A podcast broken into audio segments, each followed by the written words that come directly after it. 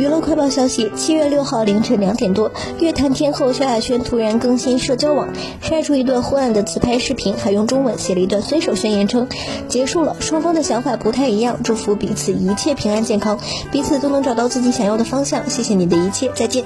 似乎是宣告与小十六岁的男友黄浩分手。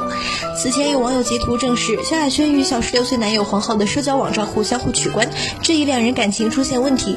但事实上，萧亚轩发布分手宣言之后，他。与皇后还处于相互关注的状态，并没有取关。